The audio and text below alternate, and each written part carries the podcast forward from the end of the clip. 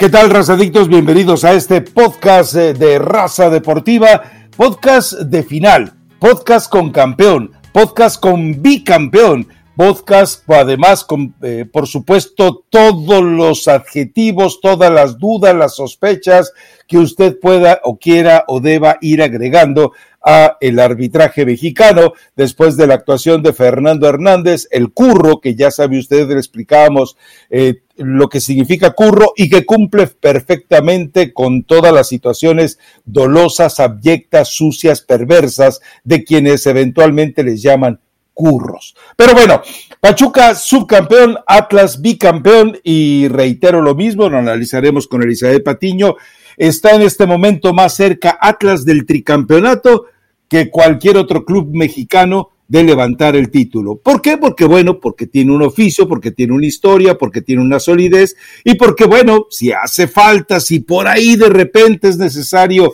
recurrir a los hermanos Caín Riestra, bueno, ellos se encargarán de darle el empujón al equipo rojinegro. Pero déjeme ir con Elizabeth Patiño, porque también tengo la duda eh, de cómo le fue de cruda, eh, cómo le fue eh, normalmente de todos esos reflejos de haber tenido tantas ilusiones tan elevadas y después simplemente tener que cargar con la resaca del fracaso. Y suena fuerte. Primero te digo, Rafa, gracias, no gracias por salar al Pachuca. Los dos lo dimos ganador en el podcast de el lunes. La culpa la, tuvo Paulina Grajeda. La, culpa la tuvo Paulina, se acrecentó con David Feitelson y nosotros creo que le pusimos esa cerecilla al pastel, ¿no? Eh, pues sí, lamentablemente Pachuca no consigue el título en su estadio. Eh, ya Iraragorri se agarró de hijo a Jesús Martínez, primero perdiendo una final eh, León y ahora Pachuca, los dos del grupo. Y obviamente pues duele más cuando, cuando eso en tu estadio, ¿no? Eh, también hay que reconocer, honor a quien honor merece, y creo que Atlas hizo un buen trabajo durante todo el torneo, Rafa. Eh, hicieron tres puntos menos que el anterior. recibieron creo que seis o siete goles más, porque era una de las mejores defensas. En este les costó un poco de trabajo, además por el tema de lesiones que supo solventar bastante bien Diego Coca. Y ayer hacen un partido que lo llevan al escenario que, les convenía, ¿no? Primero Pachuca sí marca muy temprano, pero después Atlas eh, por la vía penal termina acercándose y, comienza Pachuca a no saber cómo resolverlo y esto es lo que realmente me preocupaba y por eso hablaba de que este equipo me recordaba al que pierde la final con León cuando estaba Chucky Lozano, Eric Gutiérrez, Rodolfo Pizarro y compañía. Igualmente era un equipo muy joven y terminan perdiendo la final. No fue mejor en ese momento León, pero era un equipo ya con mucho oficio, muy bien trabajado por Matosas, entran de última además eh, en esa liguilla y terminan siendo eh, campeones. Y lo vi muy parecido a este Atlas. Claro, este Atlas, Rafa, con mucho oficio, porque a pesar de que Pachuca insistía, insistía con poca claridad y cuando Diego Coca detecta que tiene que salir Santa María por lesión y modifica el parado táctico y suma más gente en medio campo, libera un poco más a Aldo Rocha porque estaba un tanto partido el equipo. Julio Furch, la verdad que hicieron una gran marca ahí Murillo y Chávez también ayudando a, marcar a, Julio Furch. Entonces difícilmente se ganaron esas segundas jugadas como casi siempre. Almada y Pachuca se equivocaron, deja de justificarlos. pero cayeron en lo que quería Atlas en un partido rocoso, muy detenido, con muchas faltas. Eh, y Pachuca cayó en su juego, Rafa, y no tuvo la tranquilidad, la frialdad, ni la experiencia, ojo, que creo que esto es clave, ni la experiencia para poder definir en su casa, porque tuvo posibilidades, pero tampoco creo que Atlas realmente haya sufrido, se sintiera como contra Tigres, por ejemplo, ¿no? Que ahí sí los veías completamente eh, desconcertados de lo que estaba pasando, inclusive cuando sale Julio Furch todavía no daban el tiempo de, agregado y dije, pero a ver, Pachuca todavía tiene esa posibilidad, ¿no? Si te empatas te mandan el alargue, pero algo seguramente, Rafa, típico de Almada, ¿no? Sabía que no, que no iba a poder Pachuca hacer ese gol que lo metía al, al tiempo de alargue. ¿Crees que Almada tuvo responsabilidad? Sí, yo creo que sí tuvo, a ver, te voy a explicar por qué, porque ya había vivido un pasaje así con Santos, porque ya había sufrido de la misma manera con Santos, porque de repente él, me parece que llega un momento en que en su desesperación, en su histeria, que me parece eh, un excelente entrenador, pero en el manejo de sus emociones termina contaminando al grupo. Lo vimos con Santos, lo volvimos a ver con Atlas. Hablan de que en el pasaje al medio tiempo hubo griterío entre cuerpo técnico, jugadores y árbitros. Todo eso desconcentra al jugador. Pachuca lo único que tenía que preocuparse era por jugar bien al fútbol, como lo hizo durante cerca de 20 semanas previas a esta final. Entonces ahí es cuando tú te preguntas eh, si eh, el hecho de haber cometido los mismos errores con Santos no le ha significado una lección contundente contra Guillermo Almada. A ver, eh, también hay otro escenario. lo de Coca, pues él lo que ha hecho, lo que ha hecho es tan fácil entre comillas, por supuesto, que es el trabajo diario, el convencimiento y el entender que sus jugadores le van a rendir en ese estilo. Eh, a ti no te gusta que le llame ratonero, ok, le llamaré estratégicamente defensivo dentro de una trinchera bastante estrecha y con mucho miedo en la que le gusta jugar.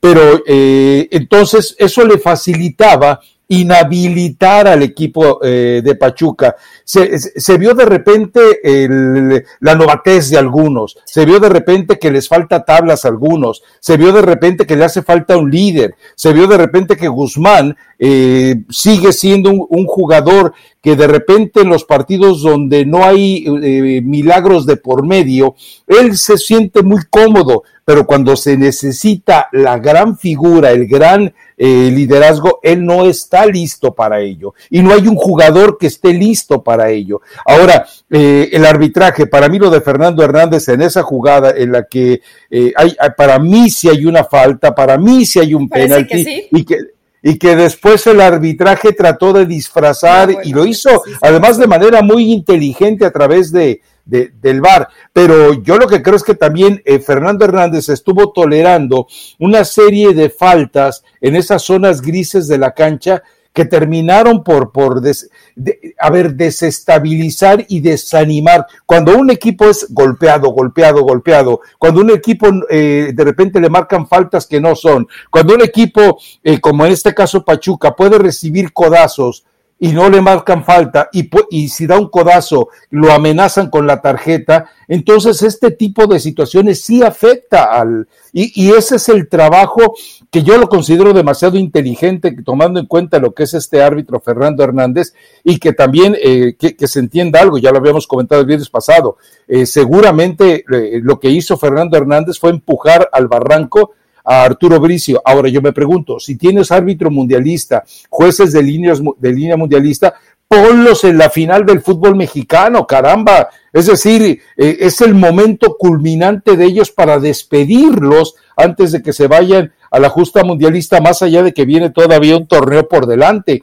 Pero los hazles sentir que los proteges, pero eh, eh, sigues jugando con tus figuritas de siempre. A mí me parece que eh, el hecho de que le impongan a Bricio a, este árbitro, a Fernando Hernández, que estamos de acuerdo que no es el mejor, ni remota, o no es el menos malo, entonces entendamos todo este escenario. Pero mm, yo responsabilizo a Almada por no saber manejar nuevamente situación adversa. Entiendo lo de los jugadores eh, inmaduros todavía del equipo de Pachuca. Será un mejor torneo el que sigue, seguramente si el Tata Martino no lo arruina. Y también, bueno, me queda claro que Atlas hizo lo suyo. Eh, eh, con Atlas entendamos también esto. A nosotros nos agradó, nos gustó, nos enterneció haberlo visto campeón hace apenas unos meses. Pero ya hoy, eh, visto bajo otro perfil, ya sin esa situación entre maternalista y paternalista hacia un equipo que tenía 70 años de amargura, ya no se le vio igual. Es decir, ahora se le ve a contraluz, se le cuestionan los métodos, se cuestiona el arbitraje, se cuestiona la presencia de los hermanos Riestra, se cuestiona el hecho de que Iraragorri el altar boy de, de Emilio Gallán, todo esto, todo esto nos lleva a un escenario. Ahora, al Atlas nadie le puede cuestionar la legitimidad de su título, punto. Hablo de la cancha, hablo del esfuerzo de los jugadores. Eso no se lo puede tocar nadie. No, la verdad que Ah, para mí no era Rafa. Ya después sacan ahí algo que fuera de lugar y me, refiero a la jugada, que hubiera sido un, penal a favor de Pachuca. Eh, y, probablemente tuviera cambiado la historia, ¿no? Pudo haberse o no marcado, la verdad, desde diferentes ángulos en la toma no quedaba completamente claro. Entonces, esa, pues hay que darla por buena, ¿no? Si al menos yo viendo la repetición no, no me queda claro, claro, para, también para eso hay expertos en, en el arbitraje, para ti sí era y también es válido ese criterio.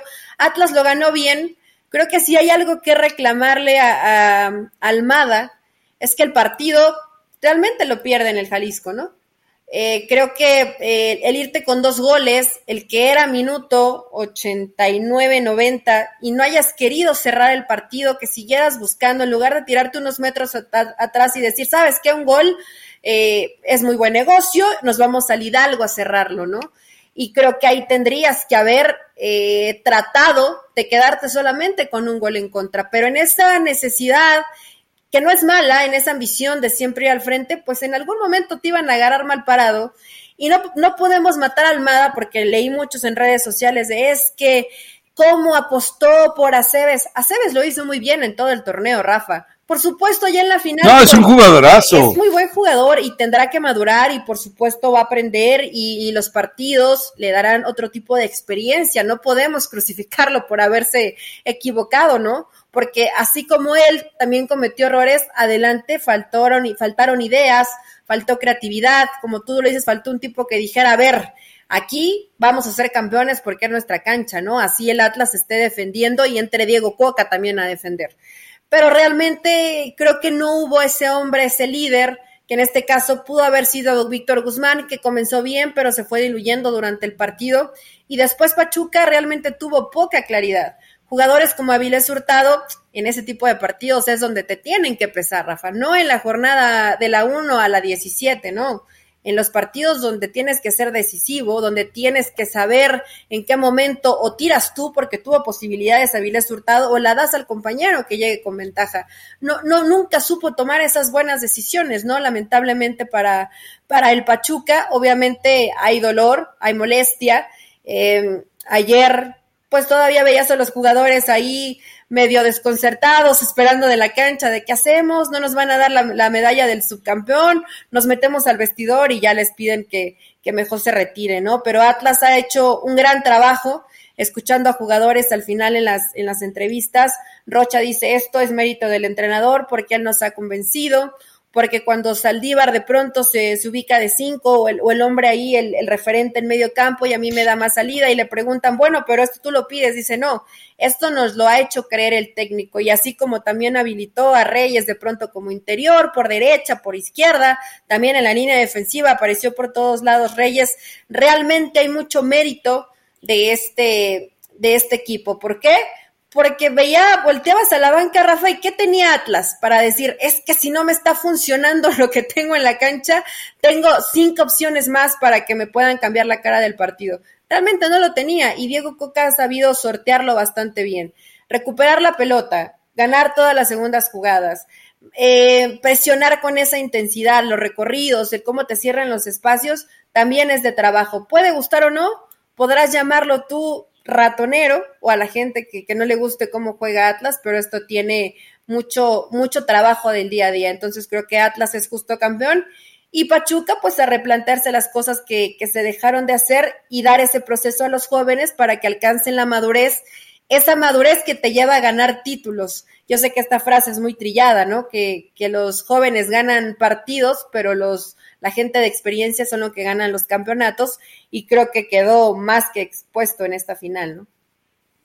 Sí, yo creo que, eh, a ver, eh, mm, eh, insisto, eh, dentro de la cancha lo que hizo eh, Atlas eh, no se le puede criticar más allá de la falta de respeto a la esencia del fútbol que es el espectáculo. Ahora, en estos tiempos ya es entrar en una discusión muy bizantina el tratar de establecer qué sí y qué no.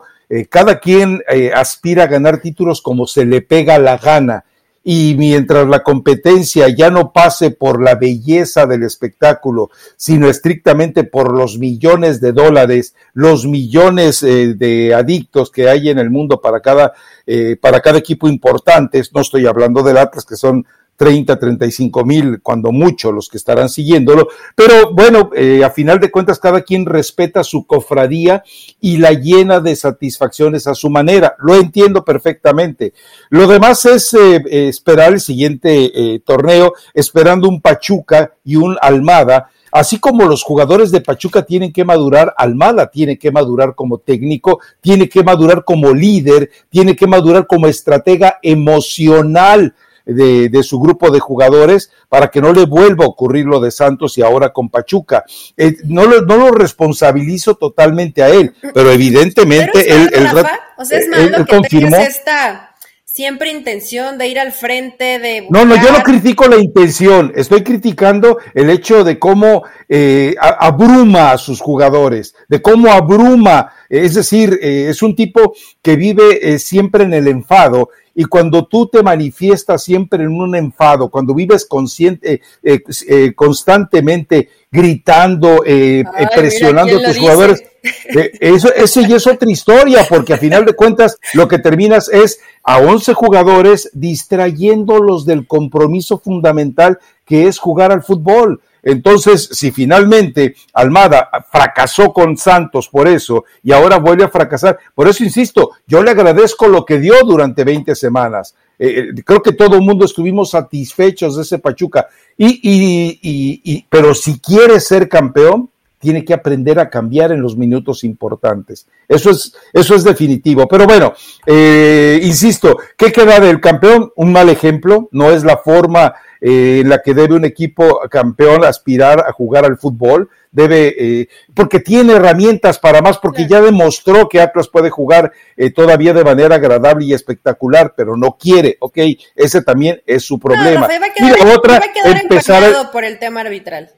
Y, va a y empezar a limpiar esa relación, pero quede muy claro, si alguien de verdad cree que Íñigo Riestra o José Riestra van a renunciar a su cargo para que todos los que eh, ponemos signos de interrogación a, la legitimidad de estos títulos, no lo van a hacer. ¿Por qué? Porque, bueno, llegaron ahí por méritos de cualquier tipo.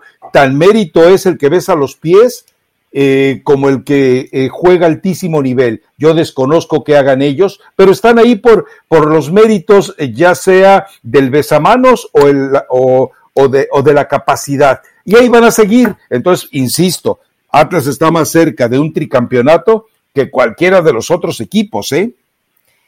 Es, que si lo vemos hoy sí, ¿no? Es un equipo con, con, oficio, con buen trabajo, con un entrenador convencido, con un grupo de jugadores varios de ellos que estaban medio perdidos del mapa o que en ciertos equipos no habían triunfado y que, y que hoy con Atlas lo, lo están consiguiendo, ¿no? Eh, por cierto, Rafa, hace dos minutos, bueno, tal vez un poquito más, porque no le he dado refresh a Misel, pero Fernando Navarro ya es jugador de Toluca.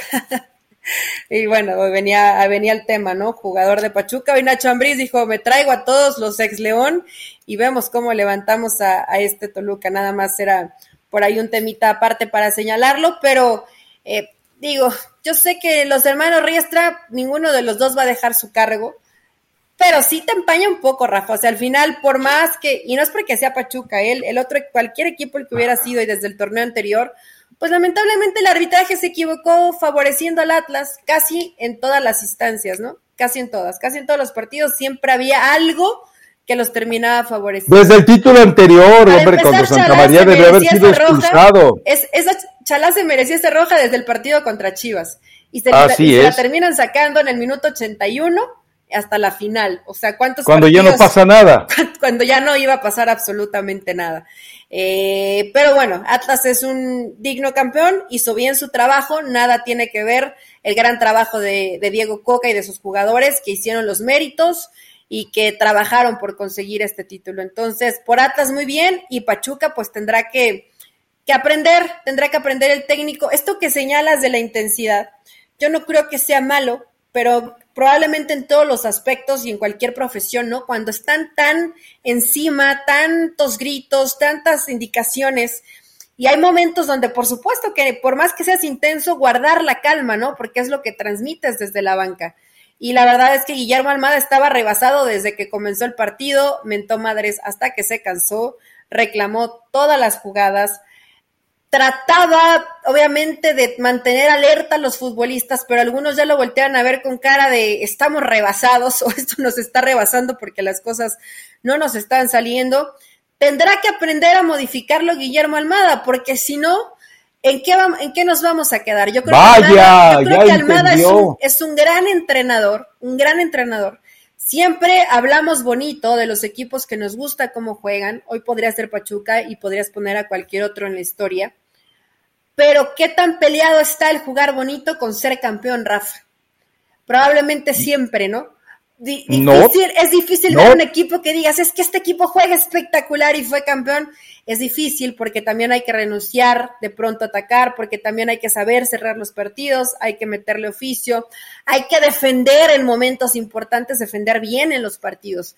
Si eso no lo sabes hacer, no vas a ser campeón. Y si no eres campeón, pues muy poquitos se van a acordar de, ah, eh, ese equipo de Pachuca sí jugaba bien, ¿quién era su entrenador Almada? Ah, bueno, pero igual perdió la final. Y así se queda, ¿no? En técnicos que puedes jugar muy bien durante la temporada, pero si pierdes el partido más importante, igual no te conviertes en dar ese, ese paso. Creo que lo hizo, si ponemos como un ejemplo tal vez inmediato, Miguel Herrera aprendió a jugar las liguillas. No, lo hizo Nacho Ambriz para ser campeón a León. Exacto, Nacho Ambriz, y así lo hizo muchos, Ricardo Lavolpe eh, también. El único que no ha traicionado eso ha sido Gustavo Matosas, hay que reconocerlo. Él llevó a su León a jugar de una sola manera hasta el final. El final sí. Entonces, eso, eso tiene un mérito enorme. De ahí en fuera, pues no, los demás no, no han, han entendido que no pueden y no deben hacerlo así. Eh, a, mí lo único que me preocupa es el hecho de que eh, eh, esto les está mostrando a los equipos cómo jugar para ser campeones y cómo jugar desde la fecha 1 para que cuando lleguen a la liguilla lleguen con una forma muy controlada y dominada de jugar al fútbol de esa manera. Pero bueno, si a final de cuentas esto lo permite el torneo, por eso insisto y te hago una apuesta, Hoy está más cerca eh, Atlas del tricampeonato que lo que puede estar cualquiera de los otros equipos, aun cuando no sepamos cómo se van a armar de ganar eh, un campeonato, ¿eh? Es que, es que ahí está la diferencia, Rafa. Todos los demás equipos son incertidumbre. Atlas es, es realidad, ¿no? Sabemos a qué juega, probablemente no le van a sacar jugadores, los van a, le van a respetar la base de jugadores. Ayer lo mencionaba Diego Coca, que no renovó de contrato, pero que sí renovó de palabra, que es lo más importante, pero que dentro de las peticiones es que le conserven esta base de jugadores, inclusive se puedan agregar un par más, ¿no? Entonces veremos. Si le conservan este plantel, yo creo que dos o tres incorporaciones, coincido contigo. Es el rival más cercano, eh, el equipo más cercano a poder conseguir un título, claro. Pero ¿cuáles dos o tres incorporaciones? A ver, ¿a quién sumas? No, no sé a quién eh, esté pidiendo, digo, me imagino no, no, no. A, jugadores muy específicos. Espero que no por el tema de la multipropiedad. Esto lo que tiene que hacer es sacar a Maroni y Troyansky, por ah, ejemplo. Troyansky sí, bueno, Troyansky nunca llegó a ¿Y Maroni? ¿Y Maroni cuándo lo viste jugar? no, no, no me vayas a con que Maroni, Maroni. Maroni, dime cuándo lo viste jugar, Eddie. No jugó, ¿sí?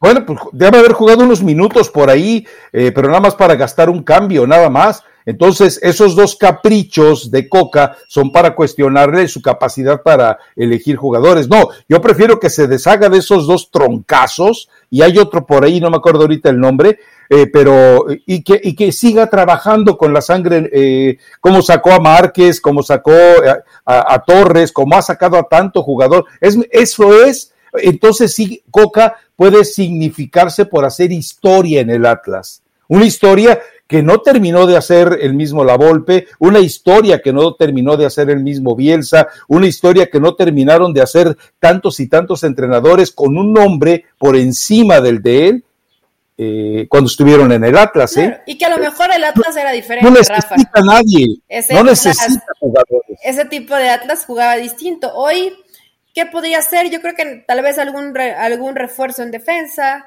eh, alguien más de medio campo y otro centro delantero, porque si de pronto se, se cansa Furch, pues hay que, hay que tener alternativas y nuestro Jansky la opción, evidentemente, ¿no?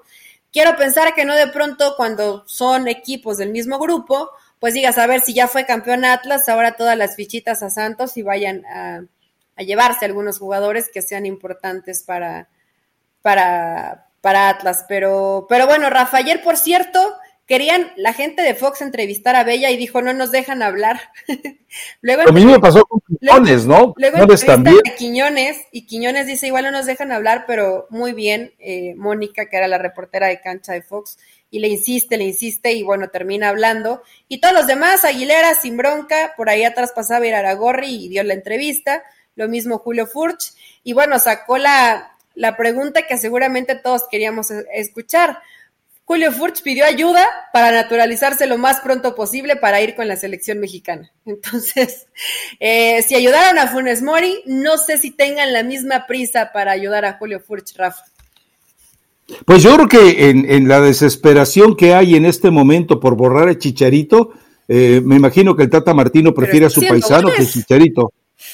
Sí, sí, sí, eh, pero bueno, a ver, bueno, dejémoslo ahí ya, Atlas bicampeón, ya viene el próximo torneo, ya dieron a conocer el calendario del próximo atraco de los Riestra, ah, perdón, perdón, del próximo torneo del fútbol mexicano. Sí, sí, no te Empieza muy rápido, ¿no? Luego, luego en julio. Sí, sí, sí. Sí, sí, ya el primero de julio arranca definitivamente. Bueno, a ver, eh, vamos con el tema de la selección rápidamente. Primero, el partido fue infumable. Es decir, el hecho de que alguien pretenda decir, oh, es que por momentos, no, no, no, los de Nigeria estaban muertos de cansancio, estaban muertos de aburrimiento, el hecho de que eh, estuvieras a punto de perder contra un equipo nigeriano, versión C, y que sí, porque escuchaba yo que de repente decían, no, es que si vieras dónde juegan, no, no es que no se trata solamente de los nombres, cuántos de ellos eran candidatos a ir al Mundial y la otra, en las condiciones en las que fueron arrejuntados y además hicieron el viaje, es decir, eran equipos muertos, eran jugadores muertos de jet lag y realmente lo único que vio el Tata Martino es que eh, Pizarro sigue siendo una mentira en equipo y en la selección nacional y que Gallardo sigue siendo una mentira, bla, bla, bla, ya sabemos, es decir, eh, tiene que pensar seriamente. Me imagino que el partido con Uruguay ya va a tratar de meter a, sus eh, jugadores europeos que no le han dado nada a la selección mexicana realmente desde que se han estado reportando en esta nueva gestión.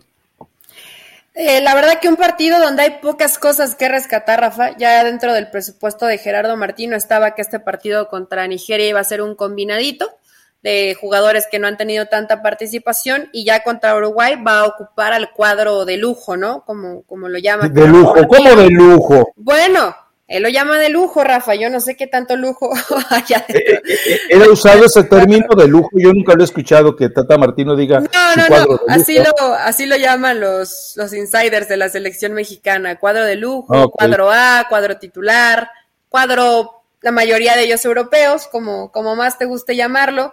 difícilmente calificar a alguien con buenas notas en este partido, ¿no? Creo que eh, tal vez Santi Jiménez y, Andrés Guardado, creo que no lo terminan haciendo tan mal. Lo de Luis Romo, preocupante, ya desde hace rato, nos sorprende ese bajo nivel. Eh, fíjate, me, ¿cómo proteges a Pizarro? ¿Cómo proteges a Pizarro? Fernando Beltrán, Rafa, porque lo veníamos viendo bien y, no me termina por gustar. Tal vez no se sentía tan cómodo en, en la posición donde lo termina mandando Gerardo Martino ahí. Y Rodolfo Pizarro, eh, pues la realidad es que no me gusta decir que es una mentira, pero honestamente ya no te, es que no puedes considerar a un jugador de selección cuando ya ni siquiera es titular en su club, ¿no? O sea, ¿cómo podemos decir es que es un jugador de selección? Ya desde hace como dos años Rodolfo Pizarro ya no es jugador de selección. Ese sí es un caprichito 100% de Gerardo Martino. Por algo, Rafa, no me digas, no sé qué es. No sé si tú sepas algo que yo no sé, pero por algo le gusta que esté ahí Rodolfo Pizarro, porque futbolísticamente no demuestra que ha hecho, eh, que tenga un poquito de mérito, vaya, para tan siquiera aparecer en una convocatoria.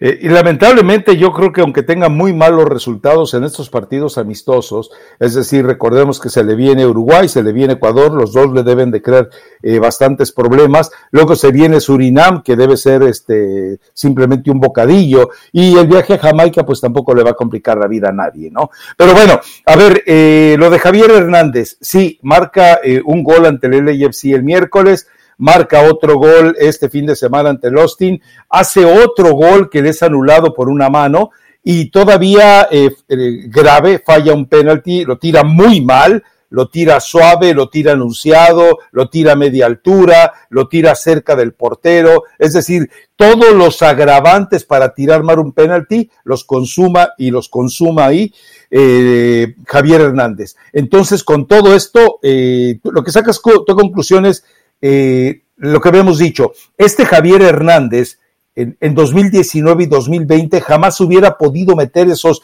ni los dos goles válidos ni el tercero que termina, eh, que termina anulándole. Es decir, está en su mejor forma física y futbolística. Ahora, eh, cuando el Tata Martino eh, deja en claro en la conferencia de prensa el hecho de que hablemos no significa un compromiso de que lo vaya a llamar, eso también termina por cerrarle las puertas a Javier. Ahí me comentaban algo, que Javier Hernández, ¿te acuerdas que él el 9 de abril le marca al LAFC? Después el 12 de abril el Tata Martino dice, el hecho de que Javier no esté en la selección es una decisión del entrenador y no tengo por qué dar explicaciones de lo que ocurre en la selección mexicana. Así fue tajante. La gente que está alrededor de Javier Hernández me comentaba que eso lo, volvió a esa cueva en la que vive por depresión y por eso duraba tanto tiempo sin anotar goles. O sea, eh, desde, estamos hablando de que marcó gol el 9 de abril, 10 de abril, eh, y, ya no volvió a marcar sino hasta este miércoles pasado y este domingo. O sea, eh, lo, que lo, lo que lo rescató emocionalmente, esto para entender el nivel de problema de depresión que sí tiene Javier y que sabemos que es muy grave en cualquier ser humano que ocurra, eh, se vio ligeramente solucionado en su cabecita por el hecho de que le dijeron, hey, ya hablamos, ya platicamos, vamos a ver qué pasa. Entonces él recuperó las ganas de volver a demostrar, pero me parece que el Tata Martino con la declaración que hizo el viernes de sí, ya hablamos, pero no hay compromiso, le está mandando el mensaje a Javier de que no lo va a llevar. Y eh, prefiere llevar a Furch. Mira, Rafa, si tiene que decidir Gerardo Martino, aunque eso es tema aparte, pero si te pusieran, o por ejemplo a ti, a Funes Mori y a Furch, ¿a quién te llevas? Me refiero. No, pues a Furch, claro. Un, naturalizado, ¿no? Pues que se lleve a Furch, o sea, ni pensarlo, ahí sí no hay problema. Lo de eh, Javier Hernández, hay algunos eh, medios que comentan y una persona que le tengo mucha confianza, que está cerca de la selección, que se llama Enrique Martínez, que sí hubo el acercamiento por parte de Javier, pero que Javier pidió condiciones. Te tuve a verme y yo aquí voy a estar, pero yo no voy a ser el que te voy a ir a buscar. Bien lo señalas, lamentablemente para Javier, y esto pues siempre va a ir de la mano, no puedes separar tu vida personal de tu, de tu vida profesional. Y Javier lo vemos llorando, lo vemos que le está pasando mal, que creo que no puede tener la cercanía que él quisiera con sus hijos. Eh, y todo este tipo de cosas creo que lo, pues lo, volvieron a tener con un rendimiento a la baja. Hoy qué bueno para él que vuelven a caer los goles. Creo que es un poquito de, alivio para esa situación personal que, que, no la está pasando bien. Yo honestamente creo que no lo va a llamar. Digo, es que no veo un escenario en el que pueda llegar a llamarlo, ¿no? O sea, al menos de que a lo mejor en estos partidos todo te salga mal, Raúl Jiménez no haga un solo gol, Funes Mori no se termine por recuperar y, a lo mejor por ahí pudieran ceder un poco, pero creo que mientras esté Gerardo Martino y John de Luisa, no regresa Javier Hernández a la, a la selección mexicana. Y sabes qué, Rafa, que sí lo necesitan, ¿eh? Pero bueno, todos pueden ser necesarios. La realidad es que nadie es indispensable en, ningún equipo de, fútbol. Entonces, eh, pues bueno, veremos si el tiempo termina cambiándolo un poco. Yo veo Hoy más cercano que naturalicen a Furch y si Funes Mori no está al 100% físicamente porque lleva mucho tiempo lesionado, lo llevaran a que realmente haya ese acercamiento ya totalmente real, o sea, que se sienten a tomarse un café o lo que se quieran tomar y, y traten de solucionar todas esas situaciones, ¿no? Creo que el acercamiento de Javier, a mi parecer, llega tarde, tarde porque hoy ya ya no veo como que Martino vaya a llamar a alguien que no haya llamado, Rafa. Ya tiene muy decidido, ¿no? Yo creo que el equipo que va a terminar llevando a Qatar. A ver, yo lo que creo es, eh, ¿te acuerdas que lo platicábamos en junio del 2021? Hablábamos, porque coincide con la fecha del blog, de que Javier Hernández estaba solamente a 15 dígitos y tres eh, cuatro palabras de solucionar el problema. Tata Martino estaba esperando la llamada telefónica y que le dijera simplemente, lo siento, me equivoqué. Pero se tardó Javier Hernández un año, casi un año en hacer esa, esa llamada y que todavía queda la gran duda de esa llamada si, cómo se dio, porque los dos siguen actuando de manera misteriosa, porque hoy hay versiones, se habla de que fue un patrocinador o dos patrocinadores los que están pidiéndole a la selección que lo lleve, porque se habla de que Javier Hernández habló con los jugadores, con los referentes, Ochoa, Guardado, etcétera, y les dijo, hey, échenme la mano, quiero regresar y quiero ayudar y ellos eh, intercedieron por él. La otra es que fue su representante y la otra, que tampoco es para dudarlo, que la MLS y Zoom, que sabemos que en este momento junto con la US Soccer mangonean al fútbol de México junto con la CONCACAF, eh, MLS y Zoom le dijeron, hey, tenemos a un jugador insignia, no lo estás devaluando, queremos que lo lleves. Es decir, son cuatro versiones que ninguna podemos fundamentar abiertamente porque ni Martino ni Chicharito han sido claros. Pero alguien vende más hoy en la selección que Javier Hernández, Rafa, y ve, vaya que ya tiene un rato que no está ahí, ¿eh? ¿Alguien que qué? Que venda más, que digamos la gente. No, no, no, por eso te digo. A lo mejor. Te estoy dando todos los escenarios. A lo mejor Y todos son creíbles, ¿eh? Sí, sí, sí. La realidad es que todos los escenarios podrían ser escenarios posibles, pero yo no lo veo muy claro. Y lo que platicábamos en el podcast anterior, ¿no? Que inclusive ya JJ Macías cambió de promotor para tener más probabilidad de poder tener un llamado con selección mexicana. Entonces, eh, pues bueno, habrá que, habrá que esperar. Yo sí quisiera que regresara Javier Hernández, esto es ya a título personal, ¿no? Creo que le serviría mucho a la selección porque atraviesa un buen momento, porque tiene gol, porque está en una etapa madura de su carrera futbolística y del lado personal creo que le ayudaría mucho a Javier para tratar de aliviar un poco la situación complicada que está pasando por un tema personal, ¿no? Y que esto debe ser un ejemplo para todos los jugadores, Rafa. Qué peligroso es no elegir bien con la gente con la que te rodeas, ¿no? Qué, qué peligroso y qué grave y cómo te va llevando a tomar decisiones que te afectan tanto en tu vida profesional como en tu vida personal.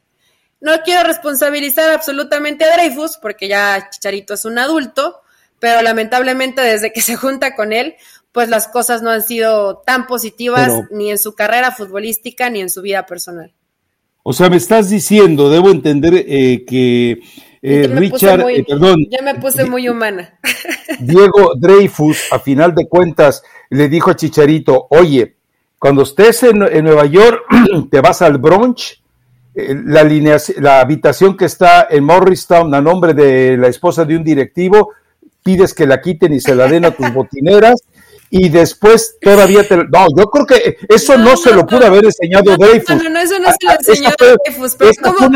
pero Rafa, ¿Cómo teníamos a Javier Hernández? Pero esa fue una decisión de Javier Hernández. bueno, en lo personal, como un chavo de familia, todavía la esencia, ¿no? Que te da ser de provincia, de Guadalajara, muy metido en su carrera. Los que lo conocemos de cerca sabemos que, no, Eli, por favor, metido en su carrera con el sobrepeso que cargaba de 2019. Ah, no, Eli. Espera, espera. por favor, ¿de qué hablas? Yo te estoy hablando de esta versión pasada de Javier Hernández. Después, cuando se junta con este personaje, cambia, sube de peso, las cosas no le empiezan a salir bien. En el tema personal cambia mucho la personalidad de Javier Hernández porque eh, la otra vez tú lo decías, el lenguaje que utiliza en sus redes sociales, ¿no? no es la imagen que teníamos de Javier Rafa. Y hoy dice, es que me liberé, es que necesitaba ser feliz, es que, y es, y habla mucho de liberación y de, y de primero lo que yo quiera como persona y después lo profesional. Y lamentablemente que hoy se le ve menos feliz que hace mucho tiempo y se ve con una depresión que por más que se ría y por más que se burle, de pronto siempre llegan las lágrimas, ¿no? A eso me refiero, Rafa. No a que, no a que Chicharito sea un angelito o que tenga un comportamiento impecable, ni Diego Dreyfus le dijo, ve y lleva a tus amigas al viaje y quítale eh, el pasaje a, Naima Choura, la esposa de John de Luisa. No, pero lamentablemente, pues Javier se descontroló. Es que tienes una confusión de fechas enorme. Javier Hernández ya estaba en un estado de decadencia desde 2019. Pero ahí Era Dreyfus, Rafa. No, no, a ver, eh, es que, a ver, eh, Dreyfus, eh, Dreyfus, si es una influencia nociva, eso no es nada nuevo. Lo de Dreyfus lo sabemos, es un tipo que envenena en el afán de higienizar la cabeza del jugador. Pero cuando el jugador está solo y cuando ve la oportunidad, y recuerda, el Tata Martino le dijo, Javier, tú vas a ser mi piedra angular, necesito que seas el capitán, el líder, el disciplinado, el que marque un ejemplo. ¿Quiere serlo? Y Javier le dijo, sí, yo voy a ser tu piedra angular. Y la primera vez que tiene la oportunidad, se lleva a cinco o seis jugadores al bronche de Nueva York y de repente se viene, eh, se desencadena todo lo demás. Las botineras que de repente hacen el viaje, desplazan del vuelo a, la esposa de John de Luisa y llegan y ocupan una habitación especial en el mismo piso donde estaban los seleccionados nacionales. Eso, eso, eh, ahí ya estás grandecito, y eh, eh Chicharito ya no está, ya estaba en la edad de Cristo,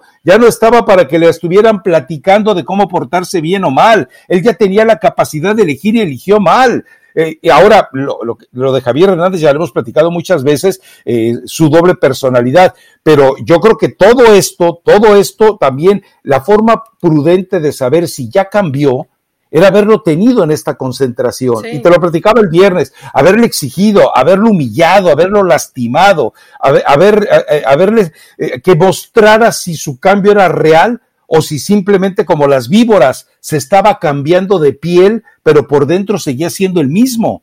Entonces, eh, lamentablemente ya no hay espacio. A ver, después se viene un partido con Paraguay, un partido con Brasil que no sabemos todavía si se va a llevar a cabo o no, porque no se ha hecho ningún, eh, todavía no lo hacen oficial, ¿verdad? no, no, no lo ha hecho oficial y todavía Brasil no quiere jugar con Argentina y tener que cargar con un amistoso con México, no le interesa. Y después se viene un partido contra Perú. Después se viene otro partido de despedida en el Estadio Azteca.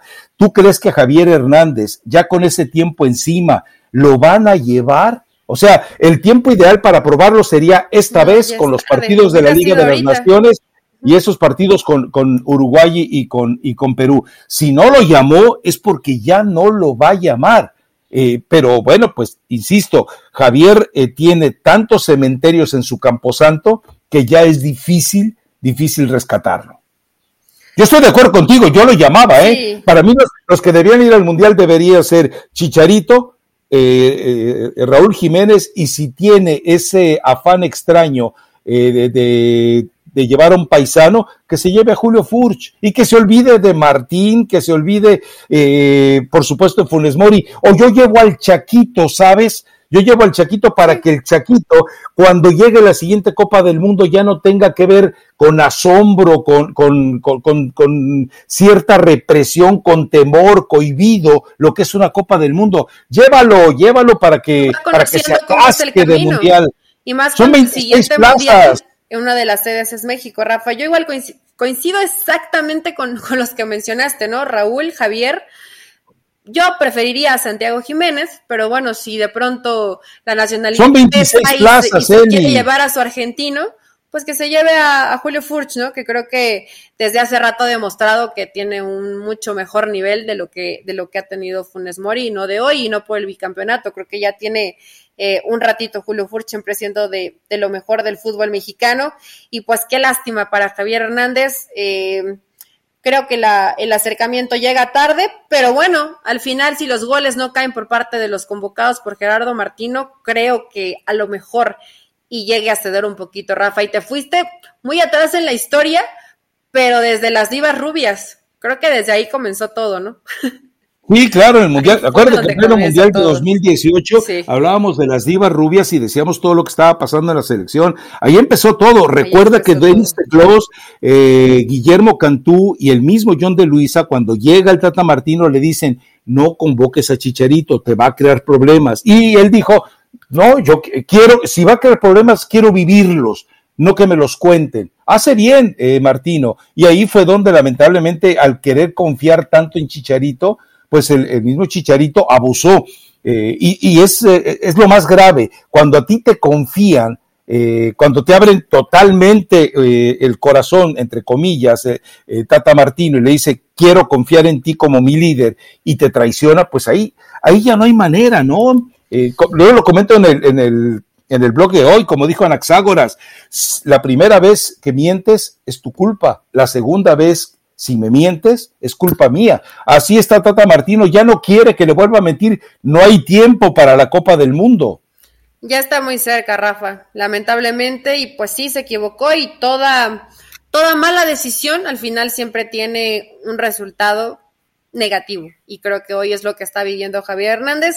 Hay que dar un poco de tiempo, pero yo creo que a lo mejor esa último escaparate podría ser la Nations League. Y si de ahí no hay convocatoria para Javier Hernández, pues Javier Hernández no va a estar en Qatar 2022. Entonces, a esperarnos un poquito más. Hay que ver qué terminan presentando en este próximo partido, pero sí, muy bajito, muy bajito el rendimiento de, de la selección mexicana, ¿no? No terminan ni funcionando como colectivo, pero tampoco en lo individual ves a alguien que realmente brille o destaque, ¿no? Que creo que eso pues sí debe preocupar a Gerardo Martino.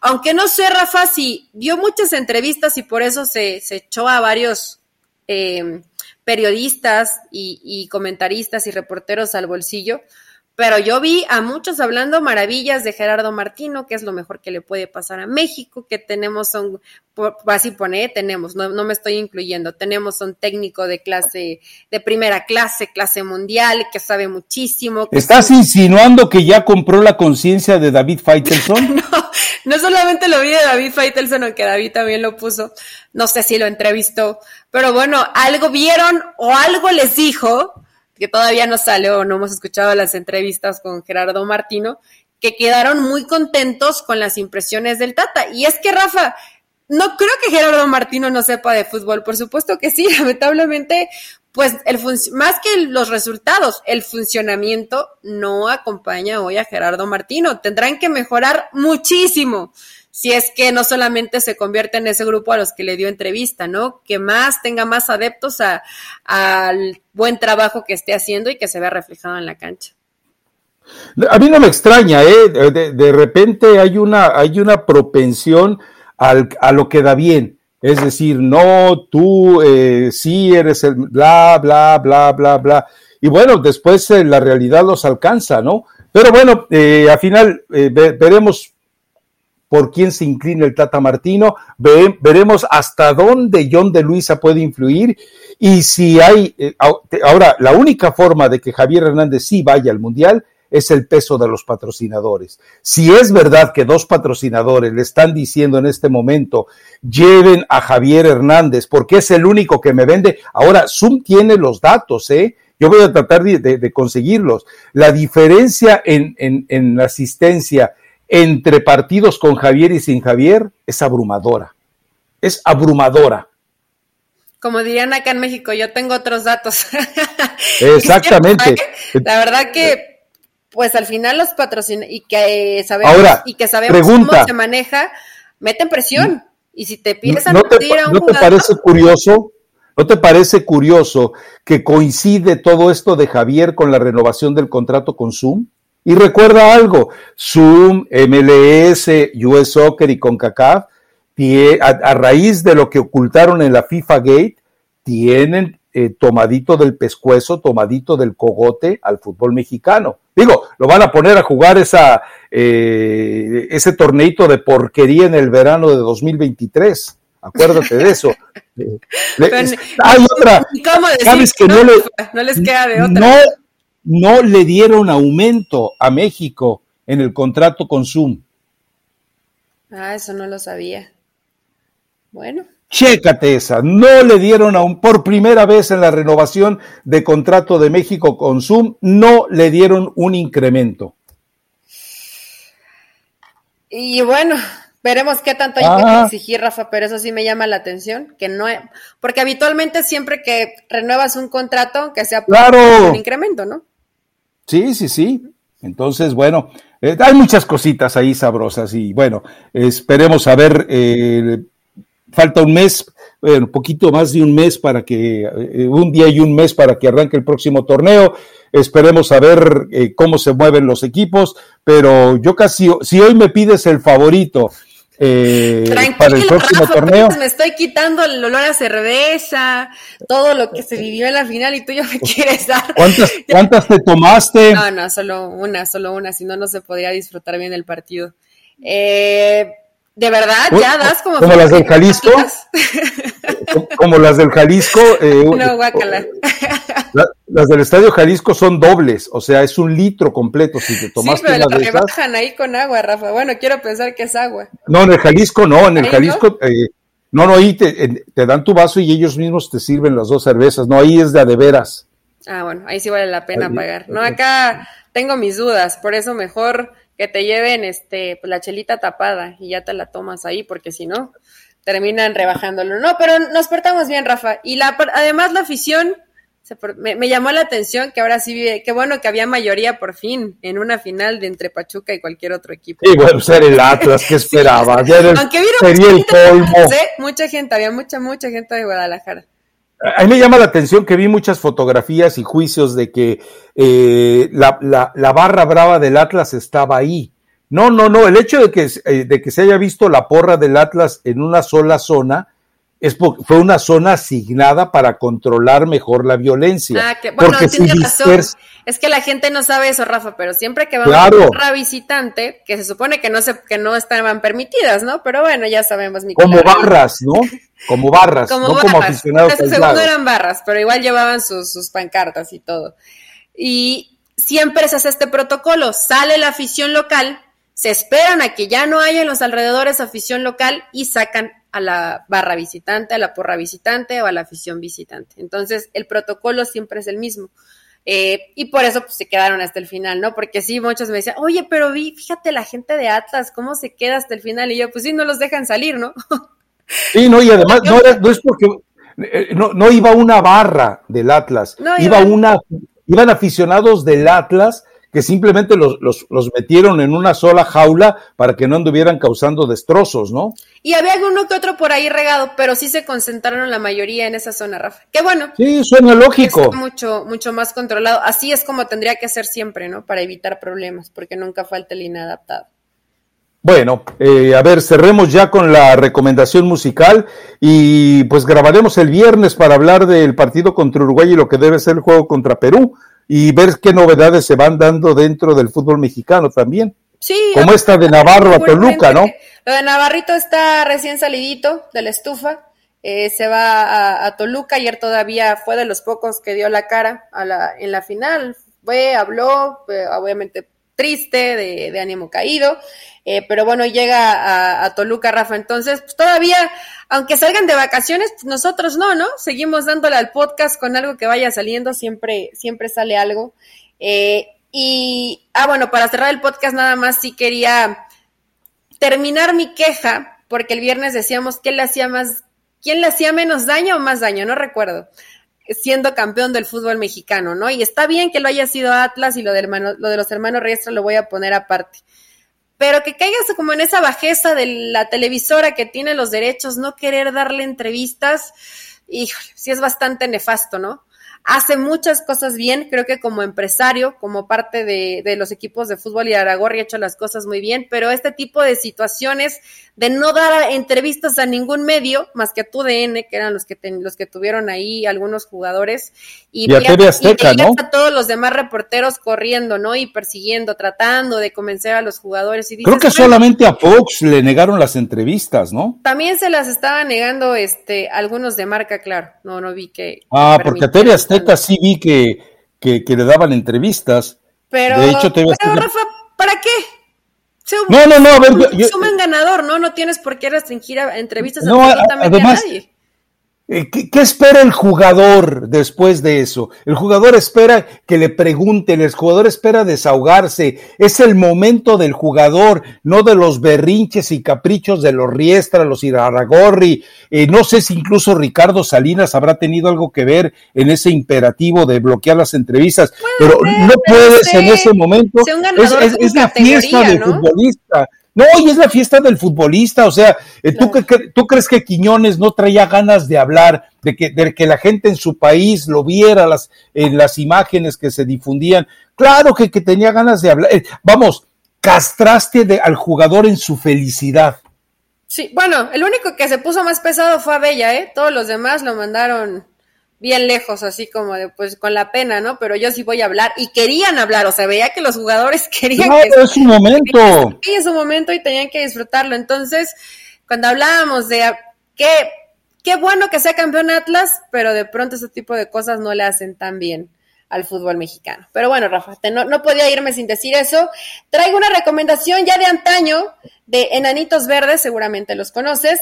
Se llama claro. otra oportunidad del Chicharito para el Tata Martino.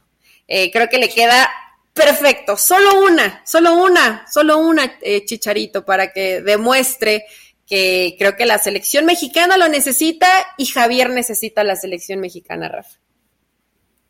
Bueno, pues entonces, eh, sí, creo que, le queda bien la canción, pero vamos a ver si le alcanzan los pulmones a, eh, a Javier Hernández, ¿no? Acuérdate que lo que le dijo una vez Camila Sodi, te Ah, quedó que grande quedó la grande yegua. yegua, ¿no? A lo mejor le queda grande la yegua de este compromiso, pero yo creo que hay pocas oportunidades ya para Javier. Yo no tengo recomendación musical, la verdad. Hoy sí no, ni me preocupé. No, está bien, Rafa. Mejor ve buscando la del viernes, porque a la gente le encantó tus, tus recomendaciones de Serrat y me, este, me pelucearon mi recomendación. Entonces, pues ya ve, ve pensando algo de aquí. Oye, a propósito, Les dejo eh, esa eh, de... busqué en la Real Academia de la Lengua Española el verbo eh, molestingar. Sí, no lo encontré el verbo molestingar. Yo molestingo, tú molestingas, él molestinga. Pero, Eli ¿sabes qué sigue molestingando. Me molestas y que quemas. No, no sé, no sé. no, la verdad es que mi, mi inocencia, pureza, castidad de pensamiento no me alcanza para ir más allá. Bueno, Pero bueno, públicamente, públicamente te molestingo. ¿Qué, qué, qué tienes que hacer tan importante que no puedas dedicar cinco malditos minutos? Cualquier cosa no tendría que ser tan importante, tendría que hacerlo. Tienes toda la razón. Pero no, no recuerdo ni qué tuve que hacer el viernes. Ya llegué muy tarde a casa. Salí, salí volando casi luego, luego de lo del podcast. Pero que- ahorita, mira, ahorita te- mismo, por cierto, la gente que descargue el podcast, eh, ya me invitaron a Goles y más. Estoy con, con chicas muy talentosas que además quiero y admiro mucho. Está ahí Cristina Alexander, Pilar Pérez, Mm. Correa, Caro Guillén. Mm. Eh, no, ni le hagas, porque son muy talentosas y además muy buena onda. Entonces, hoy comienzo. Cari, Caro, sí. Espero Cari, que, Caro, espero sí. que me sigan invitando. Caro de las Alas también está ahí. Entonces, No, ahí ya, eh, ya valió. como la humedad, a goles y más. Bueno, ¿y eso eh, dónde sale? Eh, sale todos los lunes en ESPN Deportes, es a las 12.30, eh, 12.30 del este, o 12, sí, 12.30 del este, ya en este momento, para que vayan también ahí. Bueno, es que el podcast lo van a escuchar más tarde, pero sí, después lo sí, pueden va a ser un poquito repetición, no complicado que vayan. Pero bueno, igual debe- eh, eh, recuerden que además en ESPN eh, Plus ahí pueden encontrar todo este tipo de archivos. Así que vayan, yo les yo se los garantizo por Marisa Lara, por Cari Correa, por Caro Guillén. Eh, ya no se los garantizo tanto por eh, eh, ¿cómo se llama? ¿Cómo se la, la prima de Memo? Se me va siempre el nombre. Ay, la prima de Memo tiene nombre y apellido, Cristina Alexander, que además... Eh, ella, ella, ella, el Cristi, Cristi, Cristi. Cristi. Sí, ella, ella. Oye, Ya, ahí ya no le recomiendo. Por cierto, sí, tienes que recomendarla ampliamente. Sabe, Bueno. sabe mucho, Rafa, y pronuncia además muy bien. Pero le va rayados. Sí, sí, la-. O sea, pobrecita cuando, de cuando ella, alguien ¿no? le va rayados, Rayados. ya, ya, ya no se le cree nada, ¿no? Pero bueno, eh, vámonos entonces. Vámonos. eh, yo espero que como un tributo a Damián, que nos aguanta durante una hora, tú le dediques cinco minutos de tu tiempo nada más. Cinco, cinco minutitos de tu tiempo. Claro que sí, claro que sí, Damián. No, Con no, te maquilles. No, no, no. Es más, no te laves los dientes. No, Vete así me directa. desde hace rato, Rafa. Ahora, en cuanto nos lo mande Damián, voy a publicarlo inmediatamente. Así te, así Bueno, te lo digo. A ver, o sea, ¿me vas a decir que colgando, terminando este enlace, eh, tú ya vas a grabar tu video? Claro, Ok, bueno. claro, Entonces, claro que sí. Y voy a cantar además la canción de Dame otra No, oportunidad. no, entonces, A la gente pues le ya gustó, al público lo que pida. Pero bueno, hasta el viernes entonces. Cantar, cantar, le creo más a Cristian el Chicote Calderón que a ti, ¿eh? Y puede ser, puede ser, pero yo, yo en modo sobrio. Que estás insinuando. Vámonos ya, vámonos, vámonos, vámonos, vámonos. Bye.